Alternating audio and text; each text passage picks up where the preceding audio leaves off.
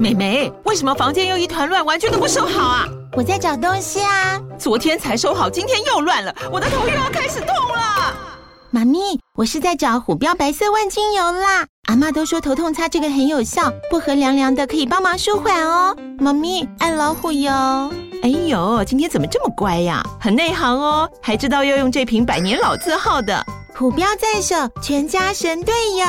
全台各大药局、屈臣氏、康氏美皆有贩售。贵属城自治地零一五七零二号，北市卫药广自治地一一三零四零二三四号。使用前请详阅说明书、请及注意事项。你现在收听的节目是《乖，你听话》。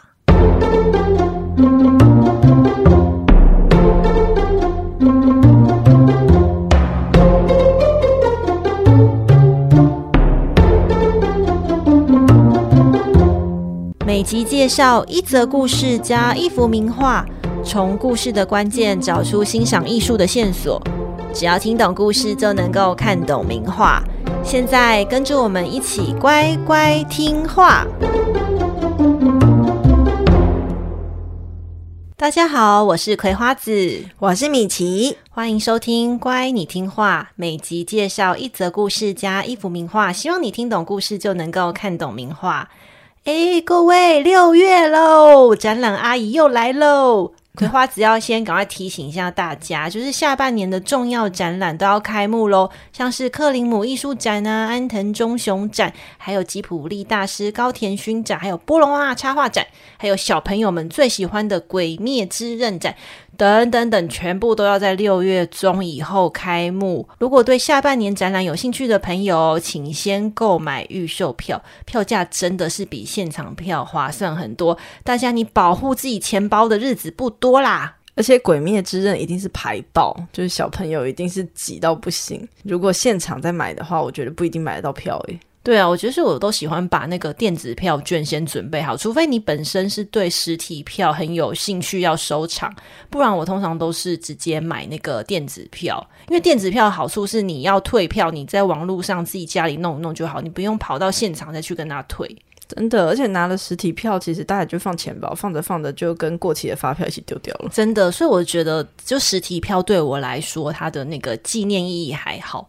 那我把这个月整理好的最新展览资讯，还有预购票链接都放在资讯栏里喽，大家可以点进链接。那如果你对展览有兴趣哦，请用葵花子部落格网站的 Klook 还有 KKday 连接购票，我可以获得一点点小小鼓励，以支持本节目运行哦。我想跟那个大家分享，我最近做了一个很特别的事情。什么事呢？我去刺青了。哇哦！但刺青对你而言不是第一次，对不对？对，被你发现了。对，但是我是很审慎的在看待这件事情，因为虽然现在刺青就是接受度很高嘛，大家可能时不时都会去刺一下，没有到时不时。OK，有吗？这个是需要一个决心的。对，但是真的看到刺青的人比较多。那我对刺青的想法就是，我一定是想的很清楚，这个东西跟我一辈子。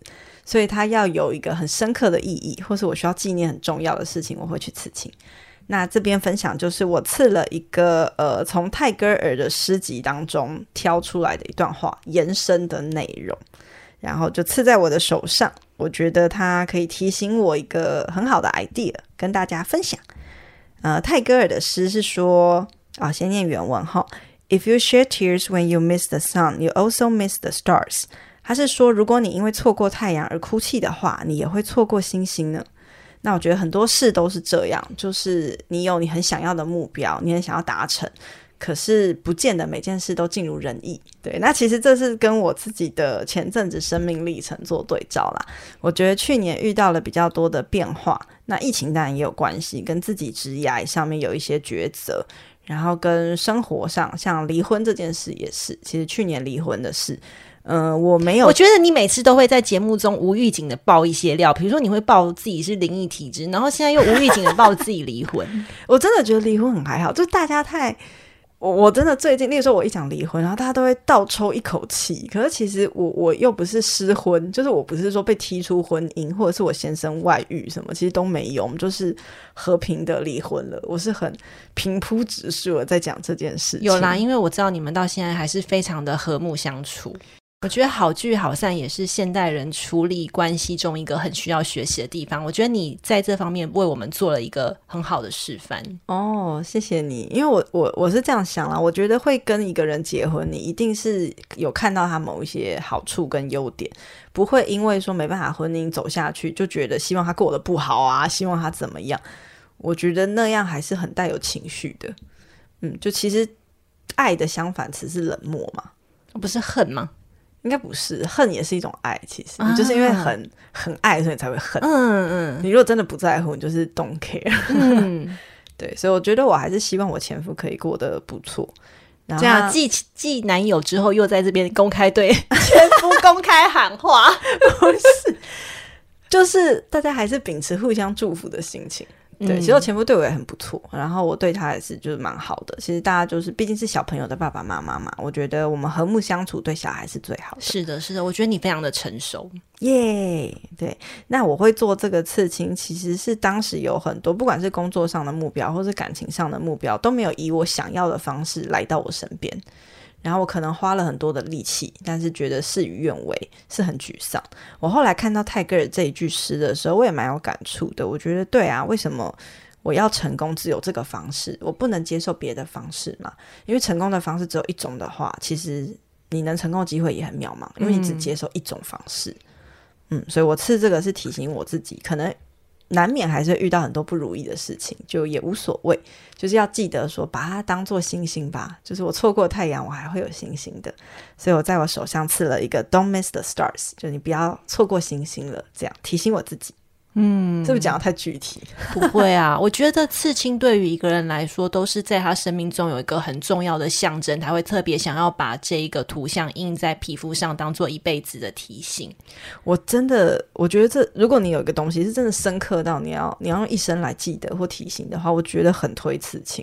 可是如果你只是觉得，哎，大家有这个图案好酷哦，这样好漂亮，我去弄个小水滴好了，我是坚决反对。嗯，会未来一定会后悔，真的，真的。嗯，我觉得非常有趣，因为我对刺青这件事情带着一种我觉得是生命有经过深刻体悟的人才会做的事情。哦，你也可以把乖你听话刺在身上啊！哦，不谢了。就是你刺一个维纳斯的诞生，不谢了，他已经在我灵魂中，不需要特别刺在皮肤里面。我好想看你背后刺一幅大图，然后就是维纳斯的诞生，你何必苦苦相逼嘞？我会赞，如果你真的要做这件事，我会赞助你三分之一的钱。哎、欸，这样刺一个整个背部的钱很贵哎。对啊，真的是万八，好几万。对啊，嗯嗯，所以你看我多想要你身上维纳斯的单身，到底想要杀死我几次？或者是你那个背后上面就刺那个乖你听话，做一个横幅，然后还附上 QR code，以后就可以穿露背装去鼓励大家扫 QR code。我觉得会有采访你耶，还有赞助那个条码。哎、欸，我觉得这个条码很值得刺，我蛮推荐你的。你不要再逼我了。哦，好有趣哦！好，推荐给小乖乖。如果你喜欢乖你听话，我们的主题，你可以把 QR code 刺在身上啊，或是你可以私讯我们你身上的刺青，因为我本人对刺青这件事情我觉得很有意思，可以我们来可以做一个私下的讨论和交流。哦，也想对啊，大家刺青都会有故事嘛，也想知道大家的故事，嗯啊、一定很有趣。那我们进入我们的主题喽。上集我们就和大家介绍了摩西的诞生。小嫩婴摩西大难不死啊，幸运被埃及公主救起。在妈妈跟姐姐的聪明助攻之下，他现在以埃及王子的身份入宫。那在姐姐的奥波，她的亲生妈妈也是以奶妈的身份随之入宫了，而且是有领补育儿津贴的，也就又拿钱又养自己的亲生儿子，好爽！怎么有这么好的一个策略呢？太聪明。在古代，孩子的哺乳期通常长达几年。摩西的亲娘有充分的时间偷偷告诉摩西他的出生真相，并教导他认识以色列人的上帝。摩西在宫中平安成长到四十岁时，已经在埃及的王室担当高位要职。虽然他是自我身份认知差异的双面人，他对外身份是埃及王子，但他身体流的可是以色列人的血液啊。但这些没有对他的生活造成太大的问题，直到某天，一件事彻底改写了他的命运。有天，摩西在路上看见埃及人正在殴打以色列人。以色列人在当时的埃及呢，被视为次等民族，长期啊被当作奴役，负责修复神庙啊、建设宫殿或者是下田耕种。不仅逼迫他们超时加班，还派严厉的埃及监工虐待他们，极尽苛刻之能事啊！一直以来呢，摩西碍于他是埃及王子的身份，只能任由埃及人欺负自己的以色列同胞。但是今天，他当街撞见这一幕，内心的以色列民族魂突然爆发！他左右查看，发现四下无人，立刻冲过去暴打这个施虐的埃及人。但是呢，他出拳太重，一不小心就把埃及人给打死了。打死人之后呢，竟然因为过度的害怕，就把对方藏在沙子里毁尸灭迹。摩西以为他自己神不知鬼不觉，殊不知啊，摩西杀死埃及人的消息传到了法老耳中，法老立刻下令逮捕摩西。于是呢，摩西只好赶紧逃亡到米甸这个地方去定居，并且在当地娶妻生子。逃亡在外的摩西呢，他在外地就过着简朴的生活，这么一晃呢，就晃了四十年。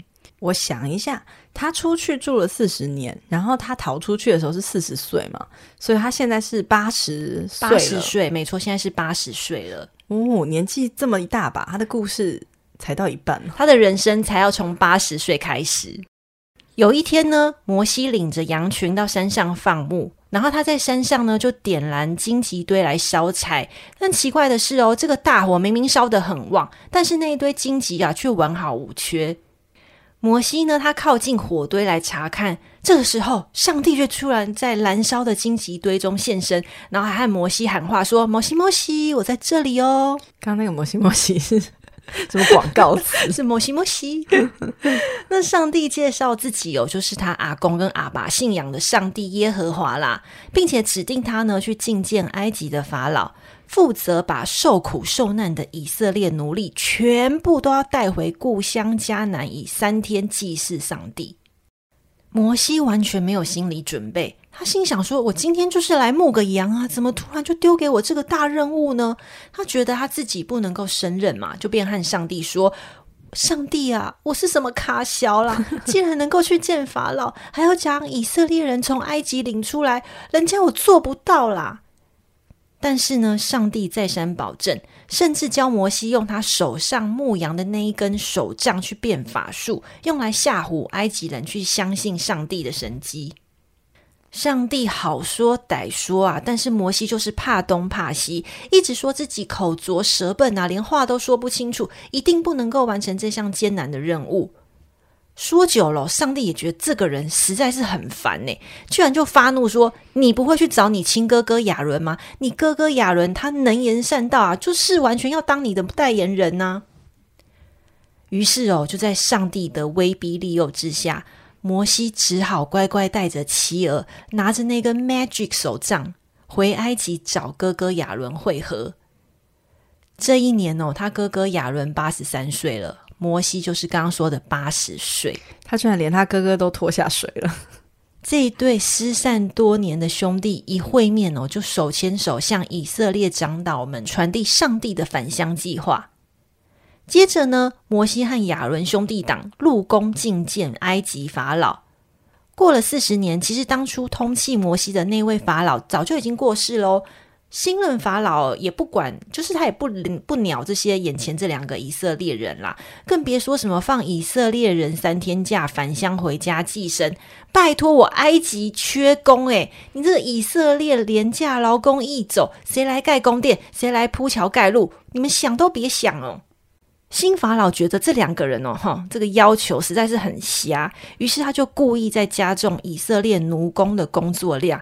这件事情呢，惹得以色列人天怒人怨，反过来骂摩西说：“吼，你们兄弟俩就是爱搞事。”那摩西他也觉得很委屈啊，他就向上帝诉苦说：“吼，我计划不成，反挨骂。那当初说好的，你挺我呢？” 他很需要上帝来帮助他。对啊，因为他觉得他自己很无辜，就是他也不想做这件事情啊。你叫我来做，你有很多的保证。那现在大家都在骂他，那那那我的委屈，我的委屈该怎么办呢？基本上，你听到兄弟说“兄弟，你去吧，我挺你”这种话，就不要相信。上帝再次要求摩西和亚伦进宫觐见法老。这次呢，直接要求法老释放所有的以色列人，全部返回故乡迦南。那这个法老呢，他耳朵很硬，他就是不肯听。于是呢，好说歹说，说不动之下，上帝决定要降下灾难来惩戒这个不听话的埃及法老。上帝就决定降下了十场灾难，来让埃及的法老跟埃及的人民知道，我耶和华不是盖的啦。好，灾难一是血灾，上帝让尼罗河的清水全变成血水，河里的鱼群大量暴毙，全国陷入紧急缺水状态。但法老没有听。第二个灾难是蛙灾，大量的青蛙遍布埃及，爬进宫殿、民房，还爬到人身上。哦，这个我不行哎，那个青蛙跳到大家的家里来，这个这个还要跳到身上，你怕青蛙？我在。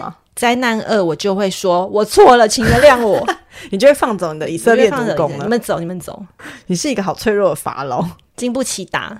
青蛙还好，青蛙又不咬人，可是有点黏黏的，有点可怕。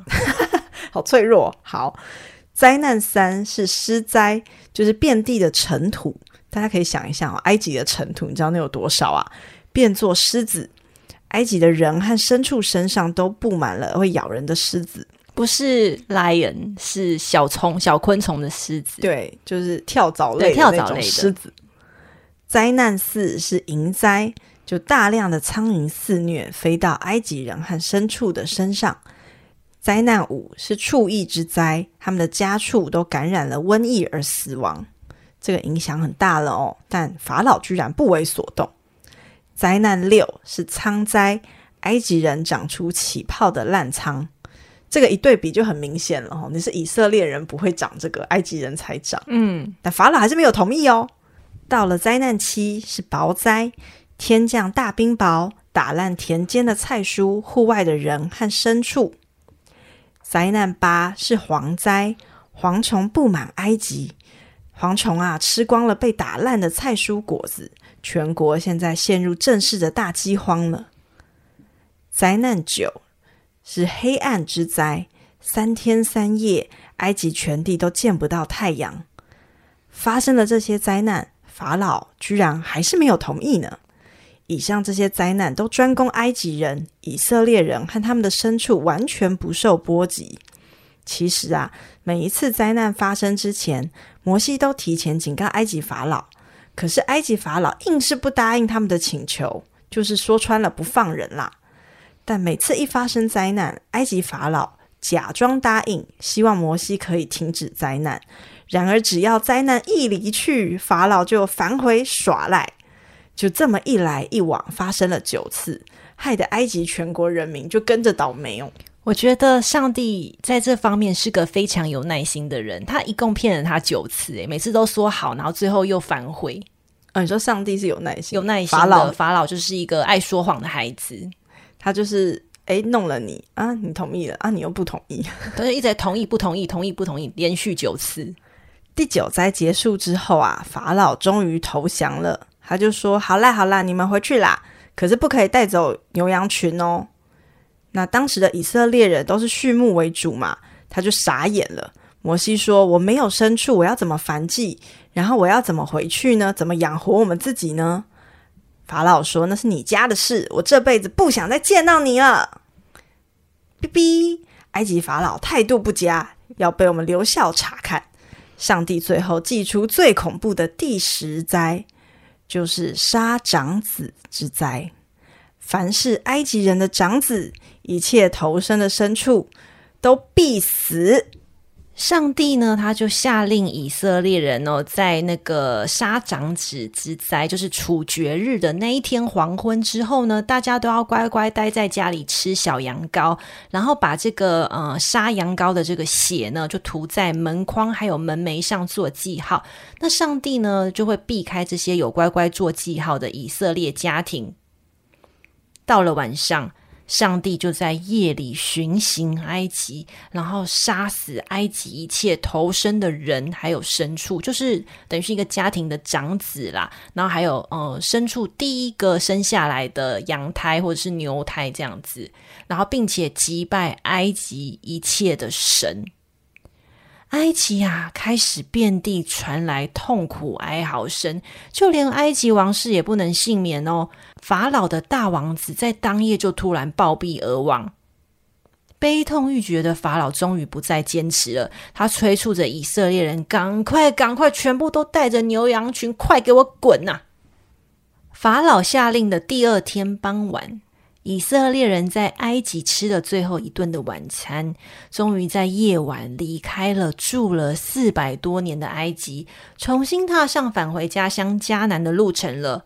这一次的迁移人数哦，其实光奴工就是六十万人，然后再加上他们的家眷，其实大概有一百二十万人左右。它的数量是非常非常庞大的人口大迁徙。当年到了埃及，其实才七十个人嘛。哦，真的吗？嗯，因为那个约瑟的后人 跟他接来的哥哥们，其实七十人。你看他有多会生，所以难怪埃及人会觉得以色列人生养众多，好可怕哦。我说七十人变成六十万人，对，而且加上你说还有其他的家眷嘛。哦，对对对对对，所以是超过一百二十万人。对。好惊人的数字哦！这个倍数，好，突然可以理解法老为什么不想要他们离开了。对，想说这些便宜的奴工要走了。对，那埃及以后那个基本建基础建设要谁来做？对，后面的金字塔就没人盖了。上帝为了不让摩西一行人迷路哦，白天的时候有云柱会引导他们，到了晚上则有火柱去照亮他们的路。不过，这个埃及法老真的是很、很、很活该啊！我该怎么说呢？反正他就是故态复萌，他再一次的后悔放走了这些以色列人，于是他亲自率领大军来追赶他们，来到了红海。以色列人呢，看见前方是波涛汹涌的红海。后方呢，则是千军万马的埃及大军，前后夹击啊，命悬一线。软弱的人们纷纷要求摩西说：“你去向法老投降啦！我们在埃及的日子虽然很苦，但是怎么样都比要曝尸荒野好吧？”那上帝呢，就告诉摩西说：“不要退缩，不要退缩，不要退缩，带着以色列人呢，继续往前走。”各位，本集最高潮的镜头来了。摩西呢，他面向红海，伸出他那个 magic 手掌。这时候，上帝降下强烈的东风，海水呢就开始的往左和往右两面分开，形成两道水壁。那中间被分隔出一条没有水的道路，以色列人就赶紧从这一条道路中哦穿海而过。到了破晓时分呢，埃及军队也顺着这条中间道路追上来了。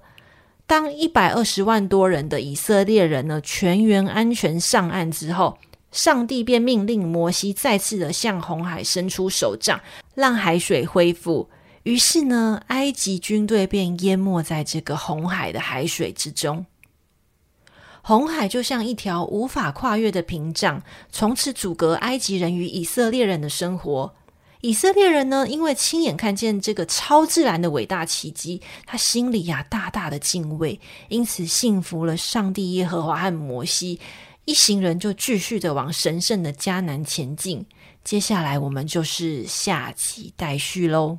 如果我是以色列人，一瞬间想说，我本来还没有下定决心，现在不下定决心也不行了。不知道有没有人这样想？所以你在当时就是求摩西说：“拜托，我们就回去当奴隶吧，总比在这边曝尸荒野好。”那群人，哎，你忘记以我的心态，我在挪亚那一集就被水冲走了。啊，对哈，你很早就离开了，我我活不到这个时刻。但是这个故事我有一个印象很深刻，就是我有看过一部电影叫做《报应》，你有看过吗？哎，没有哎。这个报应它其实就是根据出埃及记的十灾去做改编哦。你有兴趣吗？我想，我想听。他那个电影剧情是在讲说，有一位就是专门破解神机的女性科学家，然后她在大学任课的时候呢，她接到了一个基督教的社区有一个很很诡异的案件。这个案件是请她去处理，就是当地发生河水被染红的问题。哦，这不就河水污染吗？对，他以为是河水污染，因为可是当地就是传统的基督教社区嘛，他们就在谣传说这个好像是石灾的开始。哦，因为那个河水变血水，对不对？第一个刚你提到嘛，第一个灾难是洪血灾嘛，就是、嗯、对清水变血水。那女性科学家呢，就对圣经上的十种灾难，她提出了十种科学的解释。嗯，他觉得这一连串哦，其实不是什么上帝的神迹，这全部都是可以用科学来解释的。嗯、像是第一个血灾，其实就是。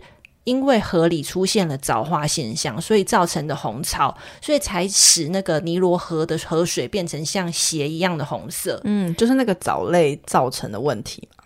那这个红潮它其实是有毒的，所以它毒死了鱼类。那没有被鱼类吃掉的青蛙呢？因为在河水也活不下去了嘛，所以它孵化成小青蛙之后就跳到陆地上。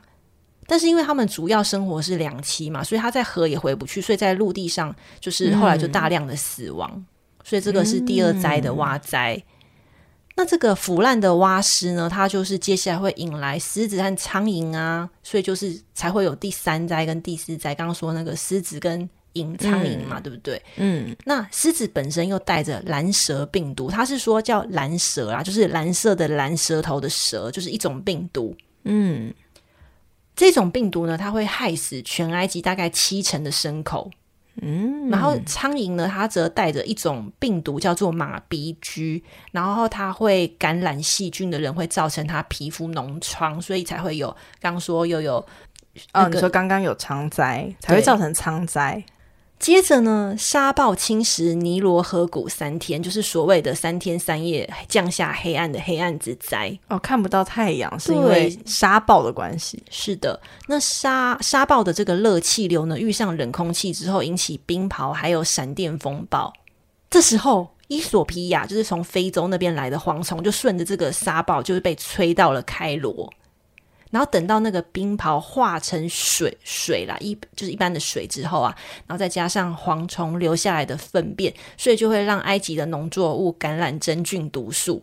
哦，我觉得这目前为止好像还可以，听起来逻辑好像有串起来。对，那个可可是我一直无法理解，那为什么会长子死亡？对啊，因为。吃食物就是大家都一样啊，大家都在吃，怎么会只有长子跟投胎的牲畜呢？嗯，他的解释是说，因为古埃及的长子他的晚餐分量最多，所以他吃进最多的毒素，所以才会造成大量长子死亡。好，这个没有说服我，没关系，他其他都听起来很有逻辑耶。对，这个有一点牵强，嗯。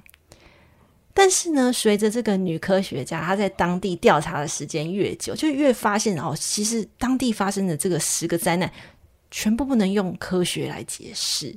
这其实是恐怖片吗？啊，它是恐怖片啊！我刚刚没说吗？听听大惊！哎、欸，它电影名称叫《报应》哎，哎，报应有很多种啊，可能是情侣吵架报应啊，或是。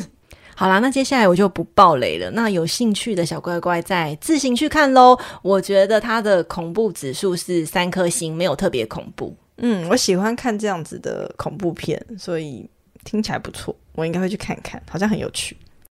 那葵花子在寻找这一集主题的资料的时候，我原本以为哦，摩西分海会是一个。比摩西发现摩西更热门的艺术主题，但是哦，这个几经资料查询之后，就发现哎，没有哎，它的热门程度没有发现摩西来的这么热门。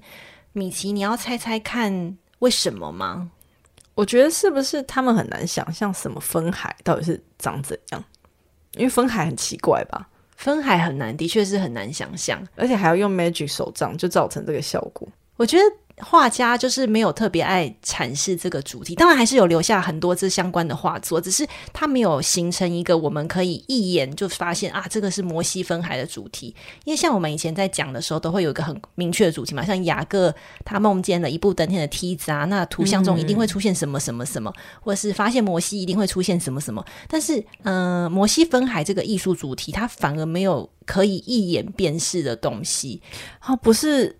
不是应该可以看到，例如说拿着手杖的老老人，然后很多人，然后海，对，很多人是一个有很多人，但是问题是有出现很多人的艺术很多，哦、很多对、哦，那拿着手杖叫海分开的呢？其实没有很多，所以我觉得很意外。我觉得你刚刚有猜对一个。就是关于古代人对于分海这件事情，到底要怎么以视觉去处理，是一个很大的疑问。因为留下来的画作，它没有形成一套很完整的，就是大家会固定这样子画的方式。然后它没有造成一个怎么讲大众的认同，觉得说哦，分海就长这样。像我们现在是因为有好莱坞科技的电影技术嘛，所以我们很很能就是可以理解，就是河对海。海就这样分成两边嘛，然后你就从中间过去，然后旁边还有海，就像水族馆一样，还可以看到有鱼啊什么的。但是以前的画家他们没有形塑出这样子的想象，所以就没有一个固定的被广为接受的画法。所以呢，我们今天要带大家看的作品呢，是来自于尼古拉·普桑的作品《穿越红海》。现在呢，就让我们打开 IG 一起欣赏吧。米奇小姐打开了吗？打开喽。普桑呢，是十七世纪法国巴洛克的重要画家。虽然普桑被归类为巴洛克的画家，但是呢，他本人比较偏向古典主义，与同期呀、巴洛克画家喜欢描绘那种很冲突的激烈场景有很大的不同。像是啊，我们最近不是有分享过，同样是巴洛克时期的大师林布兰吗？他的《以撒的牺牲》就是非常典型的巴洛克爱用主题，他们喜欢那种。很张力很强的画面，对，但普桑就不一样了。他比起这些呢，很夸张、很戏剧化的主题哦，他其实更喜欢的是对古希腊、罗马那种古典时代的文化，他有高度的认同。因此，在他的画中，通常都传达出一种很古典、很优美的气质。这种画风呢，受到法国全国的喜爱。从当时的法王路易十四的宫廷呢，到平民百姓，全部的人都以我们国家出了这位画家的艺术成就为骄傲，在当时被称为法国最伟大的画家。他听起来他好厉害哦，可是看着他的画，真的觉得蛮平淡的。所以我可以理解刚刚在跟。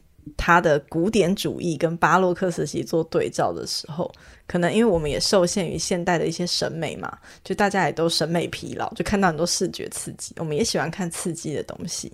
对，但他构图是优美的，没有错。对啦，普桑穿越红海这一幅画呢，他描绘的哦，就是最后一批以色列人上岸之后呢，摩西向红海伸出手，然后让海水复原，淹没埃及军队的场景。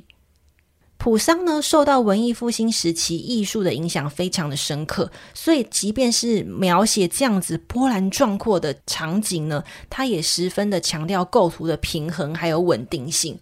这幅画的尺寸呢，是长一百五十五公分，宽两百一十五公分。这个画面其实算是中型尺寸，但是它一共画了八十九个人物。你要想想看哦，在这个画面中要挤到将近九十个人物，还能够维持这个画面的平衡感，还有构图的秩序，前中近景要怎么样子让它各自突出，其实非常考验艺术家的特色。难度很高诶，难度很高。顺便岔题一下，如果大家还有印象的时候，裴景呢曾经在希腊神话第七集同样介绍过普桑的画作《海神的胜利》。那时候呢，我们在呃《海神的胜利》的时候有帮大家数过画面，那时候出现的是十九个人物，所以你就可以想象，哇，这次是八十九个人物同时出现在画面中，非常考验普桑对于画面结构的安排。他这个画很适合玩那个古典画派的寻找威力，你说可以找到威力藏在哪里之类？对，只是它上面摩西有点明显，我们可能不能找摩西，我们来找一个别人，这样很有趣。没错，摩西呢，他就出现在最右手边，他就像古希腊罗马雕塑般哦，对着画面外伸出手。他没有画出埃及军队的惨况，而是将全部的画面哦集中在劫后余生的以色列人反应。有人呐、跪地向上天感谢，那有人在岸边捡拾家当，有人呐、忙着拉他们的以色列同胞上岸。那海面上呢有一整片的乌云，就是代表沿途照亮以色列人的火柱和云柱。普桑的穿越红海呢，其实是一对画作中的其中一幅。那这幅画呢，目前馆藏于澳洲墨尔本维多利亚国家美术馆。这一幅画的另外一幅呢，同样是描绘摩西的故事，叫做《金牛犊的崇拜》。这幅画呢，馆藏于伦敦国家美术馆。关于这个故事啊，我们下集节目会讲到。米奇，你知道台湾也有摩西分海吗？在哪里？在澎湖啊，它是一个澎湖的热门旅游景点。想不到摩西往东有到台湾来啊，我觉得很有趣啊。它在魁壁山有个叫做摩西分海的景点，就是说它涨潮跟退潮的时候，中间会流出一条黑色玄武岩的道路，然后你走在那条道路上，你可以到达。海岸边另外一侧有个有一个山这样子，然后可以试着去走一走，可以看看潮间带的生物，我觉得还蛮有趣的。所以我也可以体会，就是以色列人那时候穿海而过的心境。对，那如果我有讨厌谁，是不是可以骗他，就是到那边，然后我涨潮前我就逃回来，把他留在那？我觉得你这个想法蛮邪恶的，而且一定不会成功。你知道为什么吗？为什么？因为当地有那个志工，他们会在海的另外一边提醒人说：“哎，要涨潮喽，大家要注意安全哦，要回来会赶人啦。”哦，果然他们也会很担心有傻子，就是觉得哦很浪漫，然后留在那里。可是我觉得我比较惊讶，是因为我去过那边两次，然后呢，我每次去就是会有一个很深刻的体悟，就因为。涨潮的时候，就是海洋的生物啊，还有海洋的垃圾也会一起随着海水到那边。所以退潮的时候，你就可以看到那个潮间带其实充满了各式各样人类的垃圾。哦，真的，海水污染是一个很大的议题，请大家多用环保餐具，少用一次性的抛弃的垃圾。我觉得这时候就要想要鼓励一下葵花先生，虽然他不会听我的节目，但我还是想要鼓励他，因为他在走那个摩西分海的时候，他就是。就是别人可能沿路在照相，他是沿路在捡垃圾。葵花先生好动人哦。对，就是比如说我们去山里面啊，或是去海边，就是如果随时有看到垃圾的话，其实如果你行有余力的话呢，就是也大家一起来守护这个地球资源，我觉得是蛮好的。嗯，真的，因为像很多净滩的活动也都很热门嘛，嗯、就是虽然我们能做的可能不太多，但其实做一点是一点。嗯。好哦，那本集的部落格里呢，会精选各种摩西分海的画作。有订阅葵花籽部落格会员的小乖乖们，记得去看哦。如果你喜欢我们分享的内容，愿意支持葵花籽每周更稳定的产出，欢迎加入葵花籽的部落格会员。现在已经累积了几篇了，八篇了。哦，对，你只要订阅会员都可以进去看哦。每个月只要一杯咖啡的费用，就能够完整补充每一集 Podcast 延伸的艺术主题。如果呢，你不想要订阅每月的部落格，可是愿意支持节目运作，葵花子也很感谢你单次的小额赞助，或是在 Apple Podcast 帮我们节目按赞五颗星，然后追踪 IG，分享给你身边周遭同样对听故事或者是艺术有兴趣的亲朋好友们。你们的支持是我们继续加油的动力。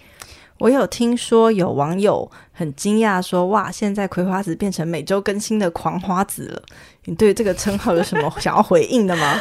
我们有一个听众很可爱，是安保，我们的安保，安保是长期就是支持葵花籽铁粉，对，我就很感谢他，对，有点害羞，安保，安保在这里哦，突然对他喊话喊起来，对，所以表示以前都没有每一周更新，以前的确是没有每一周更新啊，现在是厉害的葵花籽，没有没有，就是想要好好的经营节目啦，就这样子害羞。嘿。那部落格会员订阅方式呢？IG 还有赞助连接，还有大家记得不要忘记，六月到了，那个预售票展览预售票，大家要赶快帮自己的荷包省钱。这些连接呢，都会放在本集 Podcast 的资讯栏里。真心感谢大家的支持，请大家准时收听喽。这个频道是乖，你听话，我们下期见，拜拜，拜拜。